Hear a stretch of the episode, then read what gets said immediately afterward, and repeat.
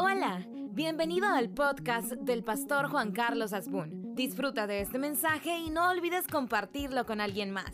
Lo que Dios te habla puede ser de bendición para otros.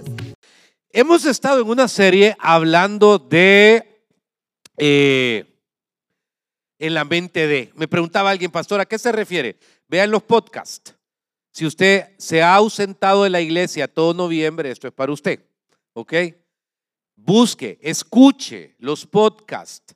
Ahí está la prédica del primer domingo de noviembre donde hablamos en la mente de David. ¿Qué es ser David? El segundo domingo estuvimos en la mente de... ¿De quién? De Sara, exactamente. El tercer domingo en la mente de José y hoy en la mente de Esther.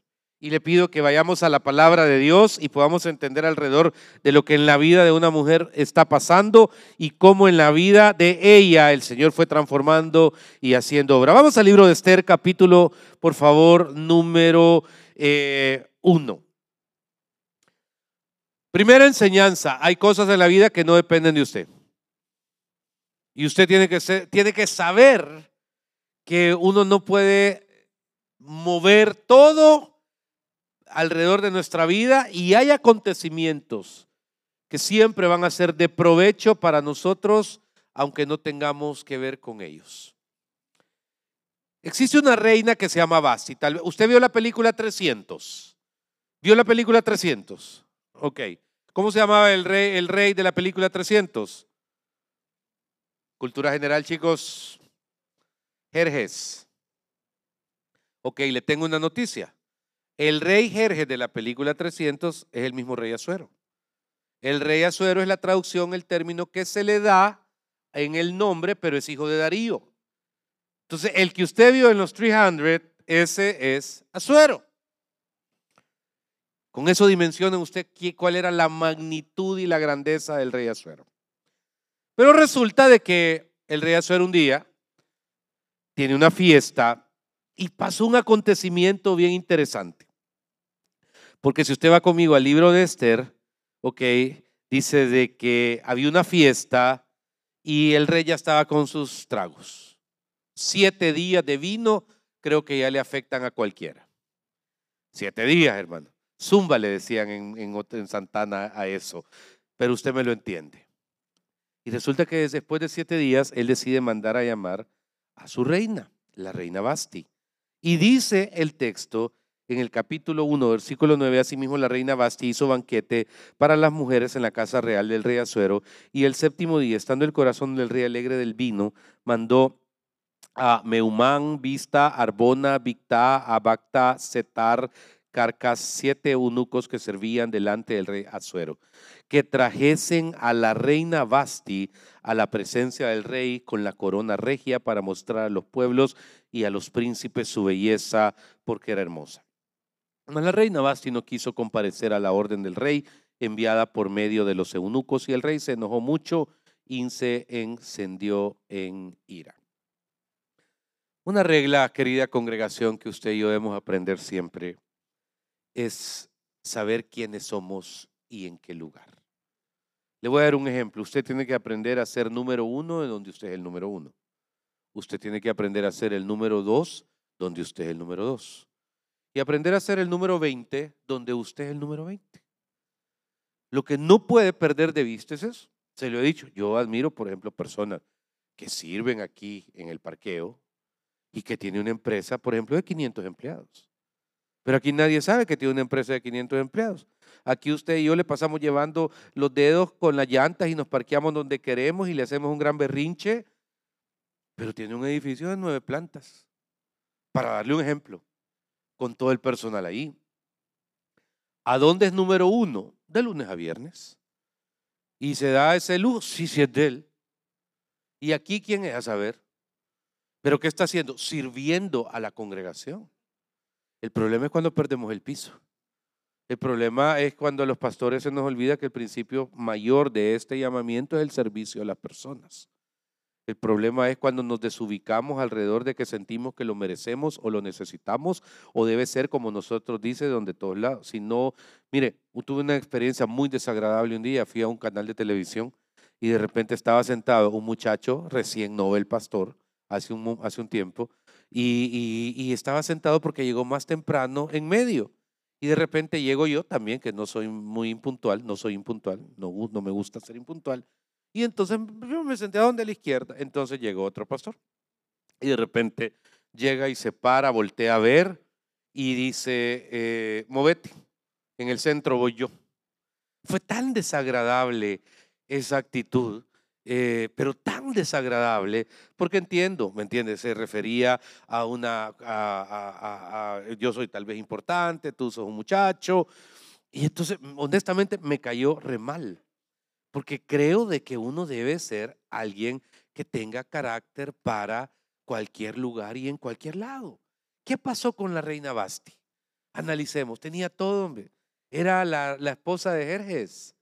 Tenía todo a su mano. Dice que era guapa, no dice que era fea, dice que tenía bonita figura. O sea, el, el rey la quería lucir. Y un día yo no, no voy. ¿Por qué? Porque no quiero ir. Suficiente.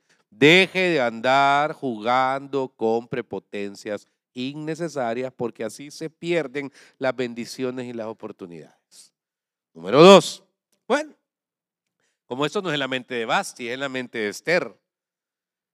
Veo en todos estos fenómenos que pasan en el mundo una situación interesante, porque nos comienza a narrar el versículo 6, eh, el versículo 5, que había en Susa, residencia real, un varón judío cuyo nombre era Mardoqueo, hijo de Jair, hijo de Simeí, hijo de Cis, del linaje de Benjamín, el cual había sido transportado de Jerusalén con los cautivos que fueron llevados con Jeconía, rey de Judá, a quien hizo transportar Nabucodonosor, rey de Babilonia. Y había criado a Adasa, es decir, Esther, hija de su tío, porque era huérfana y la joven de hermosa figura y de buen parecer, cuando sus padres y sus madres murieron, Mardoqueo la adoptó como hija suya. Metámonos en la mente de, de Esther. Una niña huérfana.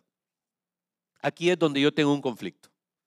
Yo tengo un conflicto con que usted siga yendo a, seminarios de sanidad interior una y otra vez y de liberación una y otra vez y los agarre como una recurrencia. Un día me dijo una persona, pastor, fíjese que me hice una autoliberación porque yo sentía que no estaba bien. Yo me quedé pensando, eh, o sea, sé que la doctrina de Kemuel es clásica y me encanta decir que tenemos una doctrina clásica.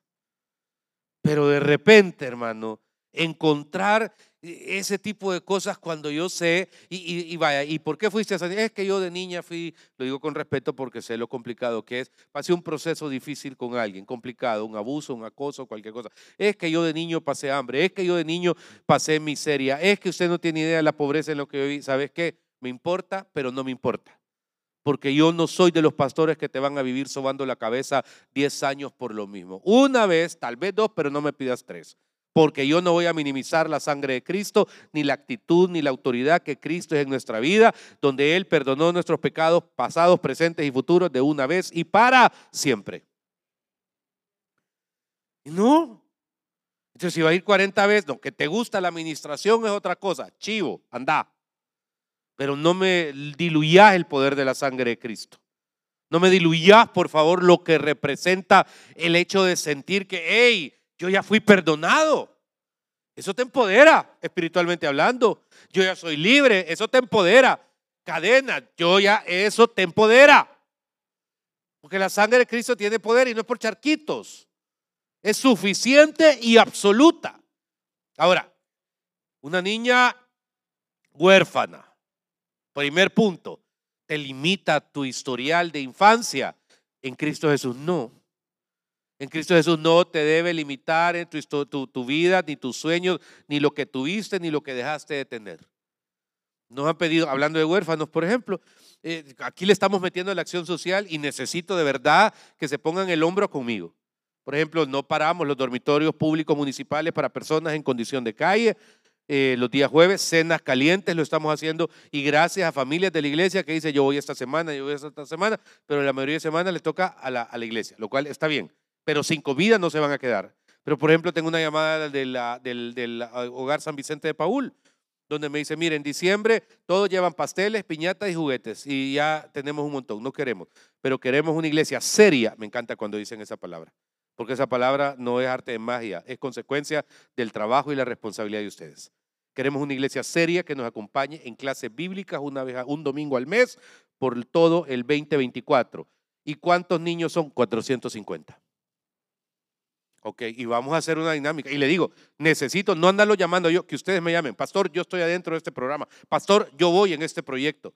Porque ¿cuál es la intención? ¿A jugar a cantar? Nel.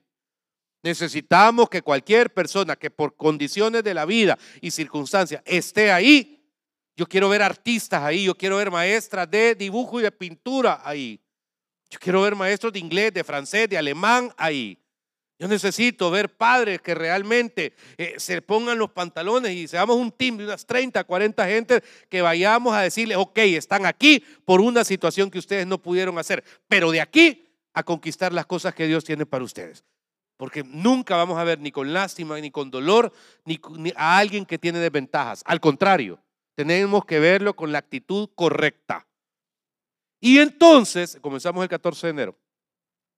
Y entonces, de repente encuentro una mujer que no le afectó su infancia. Supérela ya. Tiene a Cristo Jesús. Ella no lo tenía. Dos, encuentro a alguien poderosísimo. Mardoqueo. Mardoqueo es una tipología de Cristo. ¿A qué se refiere? La actitud de redención. Por eso es importante tener una actitud de redentor. Todo el mundo habla de Cristo como Salvador, pero en la cruz pasaron dos cosas. Dice que Él nos salvó y nos redimió. Pastor, ¿y qué redimir? Te doy un ejemplo. Tenés 3 mil dólares de deuda y te están embargando. Un ejemplo. 30 mil, 300 mil. Ponele los ceros que tengas ahí. Y de repente aparece alguien y dice, ¿cuánto es la deuda? Y tanto. Quita el cheque. Él te redimió de la deuda. No te anda preguntando ni para cuándo, ni te vas a firmar letras de cambio, ni se lo vas a devolver el día del juicio a las 3 de la tarde. Eh, no importa.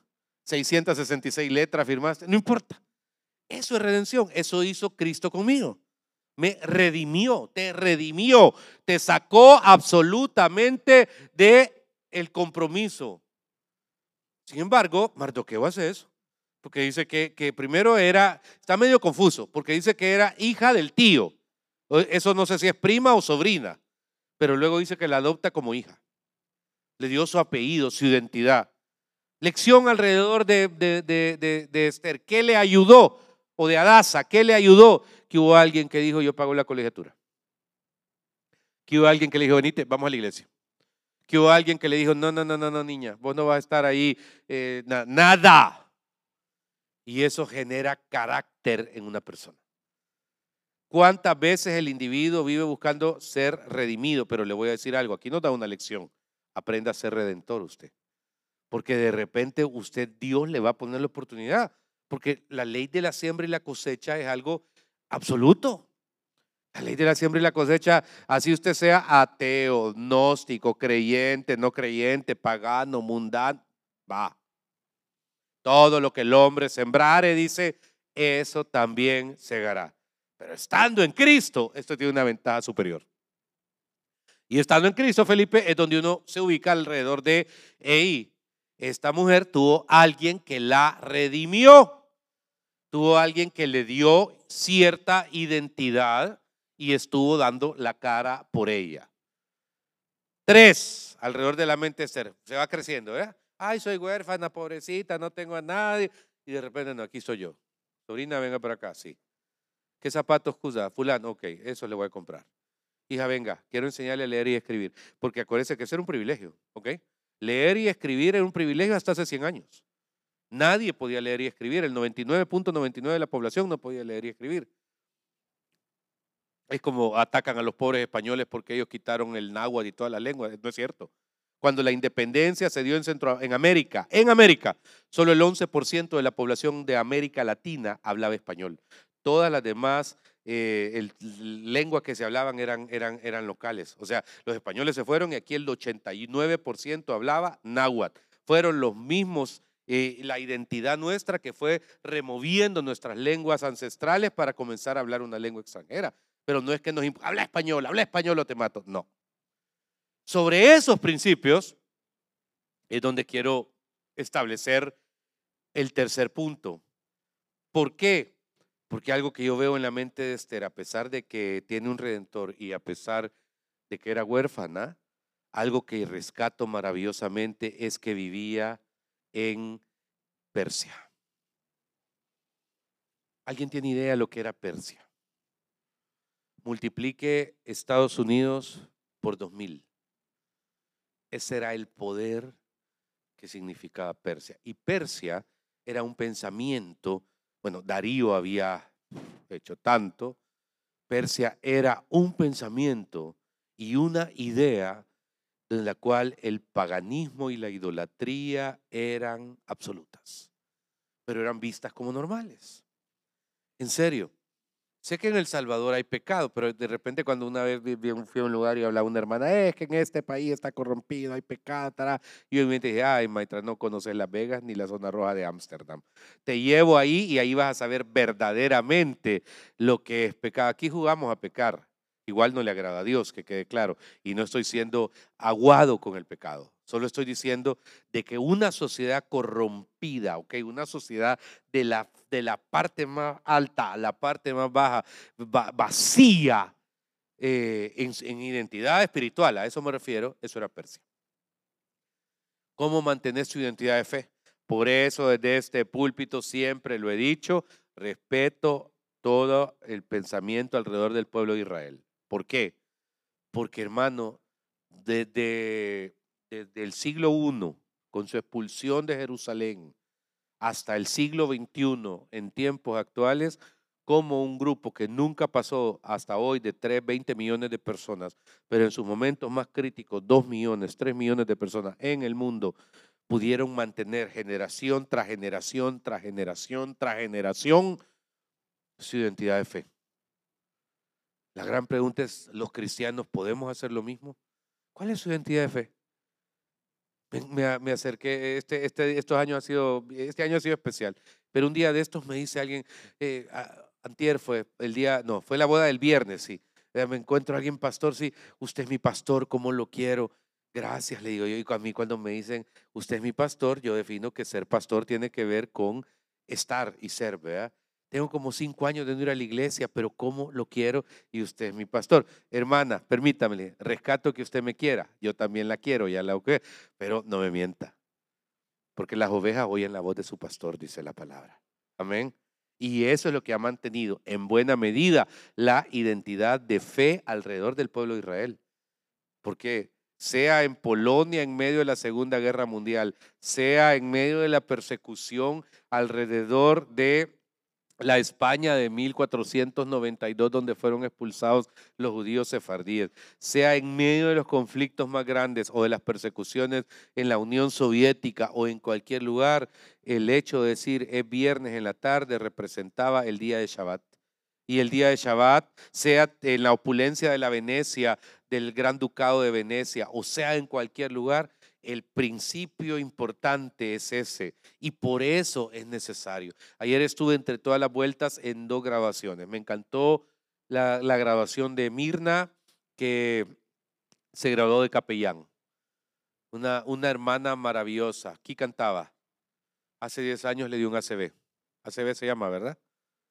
Es electro, electro algo, ok. Y de repente, complicado. La Mirnita luchó, cómo caminar, cómo procesar. Trabajaba en el Estado Mayor de la Fuerza Armada y a mí me encanta, porque yo no la he visto en medio de cualquier situación familiar o personal dejar de venir. Y ayer yo ya le había cancelado porque tenía una serie de actividades, pero dije, no, aunque sea a verla voy a ir. Y en la mañana, y me encantó ver esa personalidad, porque hoy es capellán, no sé si es capellana o capellán, pero, pero qué maravilloso ver que a pesar de las cosas personales mantuvo su identidad. Le digo otra. Eh, ayer eh, los Quemuel Boys, le digo, yo fui a una grabación donde habían tres niños de Quemuel, de la Escuela Cristiana Oasis graduándose. Graduarse de la, de la ECO no es fácil, eso es yuca. Yo no se lo deseo a nadie porque en el fondo le digo con respeto, admiro a sus autoridades, a sus directores, pero es estricta y no cualquiera. Tres estaban graduando y de repente los veo, pa, pa, pa, y digo, qué impresionante. Tres muchachos que yo los vi crecer casi, los presenté. No quiero decir que, que los presenté porque me voy a tirar un balazo en el pie yo solo, pero, pero verlo grabado. Y en eso viene uno. Y pásale el video soy tu, el, papá de uno que es militar y está destacado en el Líbano con las Naciones Unidas y no podía estar en la grabación de su hijo. Si me regala más audio aquí, por favor, un poquito más, gracias. Y no podía estar. Y comienza este hijo, Dios te bendiga, es un privilegio que estés graduándote este día. Por mi misión, Tarán no puedo llegar. Mire, a mí se me robaron las lágrimas. Ver a Willy y a Laura, ver a Javier y a Cindy también con sus hijos. Y entonces las tres familias y ver a esos tres muchachos, dije, qué bueno porque significa que algo bueno estamos haciendo. Y eso es importante, crear principios, por ejemplo, alrededor de que aunque me toque vivir en Persia, yo sigo siendo quien soy porque soy sal y soy luz. Y eso es algo que usted tiene que tener en mente. Usted es salero, ¿ok? Usted lleva la sal adentro y no la puede negar. Y entonces se van dando algunos fenómenos. Porque mire, si usted hace las cosas bien, inevitablemente le va a ir bien, hombre. Si usted sabe hacer las cosas bien, inevitablemente le va a ir bien. Y como dije, hay cosas que uno arregla en el mapa. Gracias, muy amable. Vi sus TikTok esta semana. Entonces, para que vea que la tengo ahí. Vaya. Entonces, y de repente, como uno sabe en qué estaba, perdón. Ah, ya me acordé. Rewind. Si usted sabe hacer las cosas bien, le va a ir bien. Y aquí hay cosas que uno no puede manejar, pero la que se puede manejar es usted mismo. Y cuando usted se maneja en el Señor usted mismo, pasan acontecimientos como el de Basti de repente dice, bueno, mira, fíjate que la reina es despreciada porque se le subió a la cabeza, porque no le cumplió al rey en lo que le mandó hacer, y entonces vamos a llamar a unas personas que la cubran. Voy a tomarle mucha atención a esto, ¿por qué? Porque Mardoqueo la mete, le dice, mira, anda. Y hay algo importante, hermano. Voy a saltarme varios versículos, ¿ok? Versículo 8. Sucedió que cuando se divulgó el mandamiento y decreto del rey, habían reunido a muchas doncellas en Susa, residencia real a cargo de Egay. Esther también fue llevada a la casa del rey y el cuidado de Egay de la guarda de las mujeres. Y la doncella agradó a sus ojos y halló gracia delante de él, por lo que hizo darle eh, prontamente atavíos y alimentos, y dio también siete doncellas especiales de la casa del rey, y la llevó con sus doncellas a lo mejor de la casa de las mujeres. Esther no declaró cuál era su pueblo ni su parentela, porque Mardoqueo había mandado que no lo declarase. Y cada día Mardoqueo se paseaba delante del patio de la casa de las mujeres para saber cómo le iba a Esther y cómo la trataban. Y cuando llegaba el tiempo de cada una de las doncellas para venir al rey Azuero, después de haber estado, do, póngale atención a esto, esto es locura, ¿ok? Ni con ni vea, señoras. Eh, después de haber estado 12 meses conforme a la ley acerca de las mujeres. Póngale atención, consejo de belleza, Baiquemuel pues así se cumplían el tiempo de sus atavíos, esto es, seis meses con óleo de mirra. Ok, vayan a comprar mirra y hagan óleo. Ok, seis meses. Diciembre, noviembre, enero, febrero, marzo, hasta mayo. Y luego, vea lo que sigue.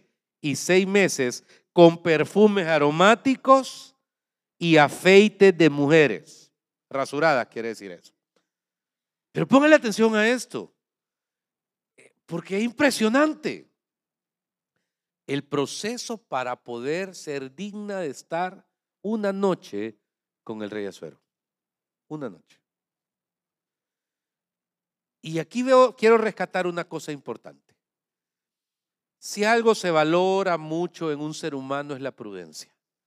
Otra cualidad en la mente de Esther, no reveles, no reveles tu identidad. Cuidado con andar contando tantas cosas en Facebook o en redes. Cuidado con hacer de las redes, por favor, su catarsis. No me ande, por favor. Ay de aquellas mujeres que sufren porque los maridos las maltratan. Ay de aquellos hombres que sufrimos porque las mujeres las maltratan. No. Los trapos sucios se lavan en casa. Amén. Hay algo que se llama dignidad. Hay algo que se llama respeto. Si usted tiene que hacer una denuncia, para eso está la fiscalía. Vaya y haga las cosas en orden. Pero no venga a hacer de su vida, hermano, algo del cual le voy a explicar por qué. Porque la gente nunca, nunca va a ser 100% genuina en decirle ni que no lo va a contar, ni que lo va a contar como usted se los contó tenga derecho a tener área de privacidad, tenga derecho a ser reservada, reservado en cosas importantes en su vida. No todo se cuenta. ¿Está aquí, iglesia? Ok, qué bonito. Cuidado con andarse ufanando de un montón de cosas innecesariamente. ¿Sabe algo? Esto a mí me encanta. No andes revelando quién sos, guarda tu identidad. La misma Biblia dice, hay momentos para callar, hay momentos para decir y hay momentos para eh, cualquier otra cosa. Y cuando ella toma eso, ¿qué está haciendo? Controlándose a sí misma. Porque llega un momento definitivo y es el día que le toca estar con el rey. Ahora, si usted observó en la narrativa de esta historia, dice que tuvo el favor y la gracia con el encargado de las, de las princesas o de las candidatas o lo que fuera. Esta es una oración que hay veces se nos olvida. Señor, dame gracia. Usted va a una reunión, Señor, dame gracia. Usted no vaya de prepotente hoy, nunca.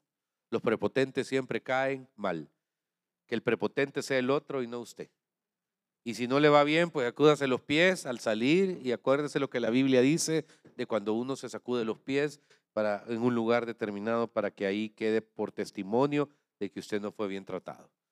Pero cero prepotencia, Kemuel.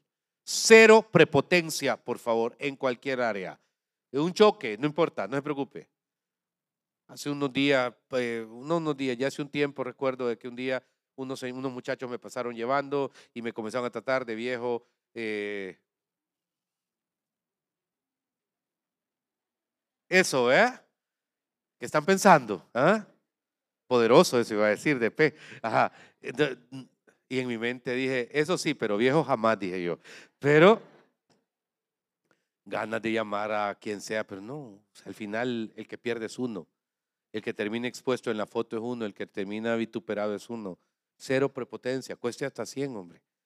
Y entonces, ¿por qué? Porque eso le va a hacer controlarse a sí mismo. Y entonces resulta de que termina esta muchacha en la noche definitiva, ya después de seis meses de afeites, de cremas y de un montón de cosas.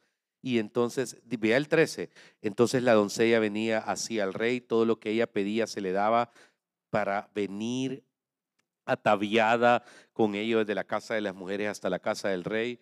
Y le duraba 24 horas, porque dice, ella venía por la tarde y por la mañana siguiente volvía a la casa segunda de las mujeres a cargo de Sasgas eunuco del rey, guarda de las concubinas, y no venía más al rey, salvo si el rey quería y era llamada por nombre. Cuando le llegó a Esther, hija de Abiail, tío de Mardoqueo, quien la había tomado por hija el tiempo de venir al rey, ninguna cosa procuró sino lo que dijo Egay, eunuco del rey, guarda de las mujeres, y ganaba Esther el favor de todos los que la veían. Fue pues Esther llevada al rey Azuero a su casa real en el mes décimo que es el mes de Tebel en el año séptimo de su reinado. Y el rey amó, y esto es importante, el rey amó a Esther más que todas las mujeres y halló ella gracia y benevolencia delante de él más que todas las demás vírgenes y puso la corona real en su cabeza y la hizo reina en lugar de Basti. ¿Qué habrá pensado Esther 24 horas antes de ese día? Te toca mañana. Eso era, ¿verdad? Mañana vas. Mañana va a estar aquí la limusina, la blindada a las 7 de la mañana, a las 5 de la tarde. desde las 8 de la mañana. Un montón de hermanas se están imaginando ahorita que son ellas, ¿vea? Está bueno. Pero, pero ve qué emocionante. ¿Quiere, quiero que le dé un consejo. ¿Me permite darle un consejo? Muchos de ustedes tienen una vida aburrida. Dejen que la vida les emocione de vez en cuando. Se lo voy a repetir.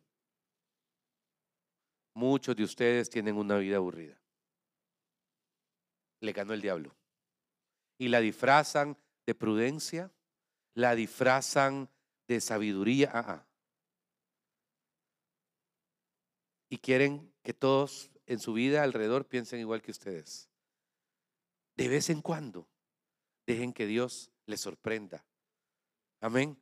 Celebren las cosas que hay que celebrar. Amén. Eh, de verdad, yo rompí con, con, patrones de religiosidad hace rato y eso no me, hace, no me hace pecador ni me hace alguien que transgreda la palabra de Dios. Simplemente he descubierto de que hay oportunidades y hay momentos, hay ventanas en la vida que uno tiene que saber que son parte del favor de Jehová con uno y uno tiene que disfrutarlo y agradecerlo porque no duran para siempre. Ahora, ¿a dónde quiero ir terminando este mensaje? Póngale atención a esto. Qué atento lo veo, Felipe. ¿A dónde quiero ir terminando este mensaje? Es una lectura maravillosa. ¿Por qué?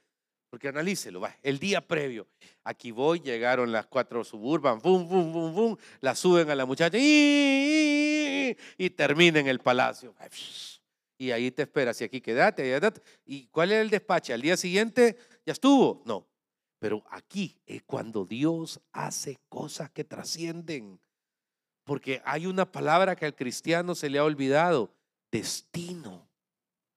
Le tienen miedo a esa palabra porque piensan que es mundana, porque piensan que es de algún brujo. No, es el propósito y el plan de Dios alrededor de su vida y Dios es dueño de mi destino, ni siquiera yo. Dios es dueño de los planes. ¿Usted cree que yo no sueño para mis hijos? Sí, y yo jamás voy a limitar los sueños para mis hijos y para los hijos de mis hijos y para los hijos de mis hijos. Jamás. Nunca. Porque estoy bien claro de que eso hace que muchas cosas exploten alrededor de la vida de cualquier persona. Y Esther ese día, al sentirse amada y después ser la reina, pasaron dos cosas. El destino hace, mi estimado, que se logren propósitos ya llegué, estoy en el trono, ah, ah, soy feliz. No, no, no, no, no, no. Cuando sintas que has llegado, Israel, al lugar que soñaste, cuando sintas que veas en tu, en tu paz y en tu vida que estás haciendo lo que disfrutas, que estás haciendo lo que soñaste o cualquier otra cosa, tenés que entender algo. Ahí es donde comienza Dios a decirte, vení para acá. Vení para acá. Era huérfana, vea. Sí, yo te quité eso, sí. Estabas en Persia, ¿verdad? Sí, yo te quité eso, sí. ¿verdad? ¿Te había adoptado Mardoqueo? Sí, y que vivías allá, porque no es lo mismo escalón que escalón norte, que quede claro, ¿verdad? No vivía en el escalón, vivía en el escalón norte. Y entonces, que no tiene nada de malo, es solamente un paralelismo. Ahora, mira, te tengo en palacio, ¿correcto? Va, vení para acá. Eh, te, te, te, ¿Te casaste con el hombre? Sí, vení para acá. Y ahora Dios, en su derecho, te di todo eso porque quería que a través tuyo se cumpliera un propósito. Ahí es donde uno la riega. Ahí es donde uno, ay, yo ya no, ay, no sé. Y comienza un levantamiento contra todo eh, Israel. Comienza un levantamiento contra todos los judíos, perdón. Terrible. Conspiraciones, intrigas. Y entonces Mardoqueo sabía jugar su pieza. Porque entonces Mardoqueo le manda a pedir ayuda a Esther. Cuando ya está en el puesto, la persona tiene que saber y por eso es importante. Mira, si honras a Dios en los puestos de altura donde Dios te llega a poner o te pone, ya lo hiciste, seguís. Pero el día que decís, no, ese día está fregado. Porque el propósito de Dios no se ha cumplido. Y aquí es donde pues hay persecución. ¿Y a quién voy a buscar? A la reina Adasa. No le diga Esther, bueno, a Esther, pero llamaba Adasa. Entonces ella como que duda porque tiene razón. O sea, es que no puedo ir delante del rey. ¿Y por qué? Es que hay que llegar y pedirle permiso. Excusas. Con Dios no hay excusas que hacer. Si le has prometido algo a Dios, cumplilo. O sea, al dueño del oro y la plata le vas a poner excusas, no. Al creador de todo le vas a poner excusas, no. Las excusas para Dios no funcionan. Pero, pero auxilio, Esther, te necesitamos que... No, es que fíjate que siento que eh, no, mejor no, voy a orar a ver qué me confirma el Señor. Te voy a decir algo, hay cosas que no necesitas orar porque Dios te las confirmó desde el día que el Espíritu Santo entró a habitar en ti, el día que le recibiste. Eso se llama madurez espiritual, se llama la actitud correcta. Y entonces le manda a decir Mardoqueo una palabra fuerte. Léala versículo 13. Entonces dijo Mardoqueo que respondiesen a Esther. No pienses que escaparás de la casa del rey más que cualquier otro judío. Porque si callas absolutamente en este tiempo, respiro y liberación vendrá de alguna otra parte para los judíos. Mas tú y la casa de tu padre pereceréis. Y quién sabe si para esta hora has llegado al reino. Este es un ultimátum. Mira, mamita, si nos querés ayudar, dale. De que vamos a perecer, no. Pero no pensés que por estar ahí te va a ir bien si esto viene contra nosotros. Por otro lado, nos va a ayudar Dios. Y vos sabés que si no es por ti, por otro lado, y te va a quedar todo el tiempo la culpa de que tuviste la oportunidad y no lo hiciste. Hermano, quiérame, perdón, quiero explicarle esto porque yo no juzgo a Esther. Es normal titubear dos, tres minutos, pero no se quede con eso. Libérelo. Libérelo. Versículo número y Esther. Eh, dijo que respondiesen a Mardoqueo, ve y reúne todos los judíos que se hallan en Susa y ayunad por mí y no comáis ni bebáis tres días, noche y día yo también con mis doncellas ayunaré igualmente y entonces entraré a ver al rey. Y aunque no sea conforme a la ley, si perezco, que perezca. Tres cosas. Le hago una pregunta directa. Usted ayuna. Fíjese que el ayuno es tan importante. Y por favor, no lo haga público. O sea, no ponga en redes aquí ayunar. No, Dios guarde. ¿Vea? O sea, patético eso, men. No. Pero fíjese que aquí le está dando una fórmula, la Biblia, de cómo tomar decisiones. ¿Está conmigo? Le está dando una fórmula de cómo buscar el respaldo de Dios. Porque esta mujer de repente dice, hey, hey, hey, hey, ¿saben qué? Fulano, fulano, sí, pongan orar todos tres días. No toman agua ni comida por tres días. Y, de entonces voy a entrar a verlo el ayuno parece que está olvidado de la, de la conducta del cristiano. Siempre le he dicho, leer la Biblia, orar, congregarse y súmele ayunar. Esa dinámica lo hace fuerte. Esa dinámica le da una visión 360. Y entonces, y esta frase que creo que en el cielo, si los ángeles estaban, aleluya, aleluya, cuando oyeron, y si he de perecer, que perezca, guardaron silencio. Porque aquí se definió todo, todo. O sea, está rico comer magret de canar todos los días, está rico estar aquí vestida con Dolce Gabbana todo el tiempo, está, está maravilloso andar aquí en la finuchada, pero todo esto está diciendo Esther, me la voy a jugar. La mujer de Lot la tuvo, la regó. Porque la mujer de Lot iba para abajo y venía toda la... Ay, congelada. Quedó petrificada en sal. Acuérdese de que todo es espumilla. Si se le olvida todo el mensaje, acuérdese de una frase de Juan Carlos Asbun. Todo en la vida, lo material, es espumilla. Y lo digo como santaneco salvadoreño, espumilla. ¿Ok? Quiere decir que se ve precioso, pero se aplasta con cualquier cosa. Y si he de perecer, que perezca. Y entonces, iglesia querida, ¡pua! ahí es donde pasó lo impensable. Así es, Señor. Gracias por permitirnos tratar de entender la mente de Esther, así como la semana pasada la mente de José, así como la anterior la mente de Sara y así como la primera la mente de David. Tú diste esta serie, Señor, que te pido que nos pueda recordar Dios Todopoderoso, cuán importantes somos para nosotros y que no hay limitante humana, Señor, que nos permita llegar a tu presencia y habitar en ella. Oro por esta congregación, oro por quien en este podcast están escuchando o viendo esta enseñanza y te agradezco por el privilegio que me das, Señor, de compartir palabra. En el nombre del Padre, del Hijo y del Espíritu Santo. Si hubiera alguien sin Cristo que nunca le ha recibido, ahí donde está, pueda decirle, Señor, te acepto en mi corazón. Te pido vivir en tus planes y tus propósitos. Reconozco la cruz como el lugar donde alcanzo perdón de pecados, salvación y vida eterna. Entra en mi corazón y dame esa salvación preciosa, perfecta y por fe. Gracias por ser parte de este podcast. Si este mensaje te gustó, lo puedes compartir en tus redes sociales y suscribirte. Dios te bendiga.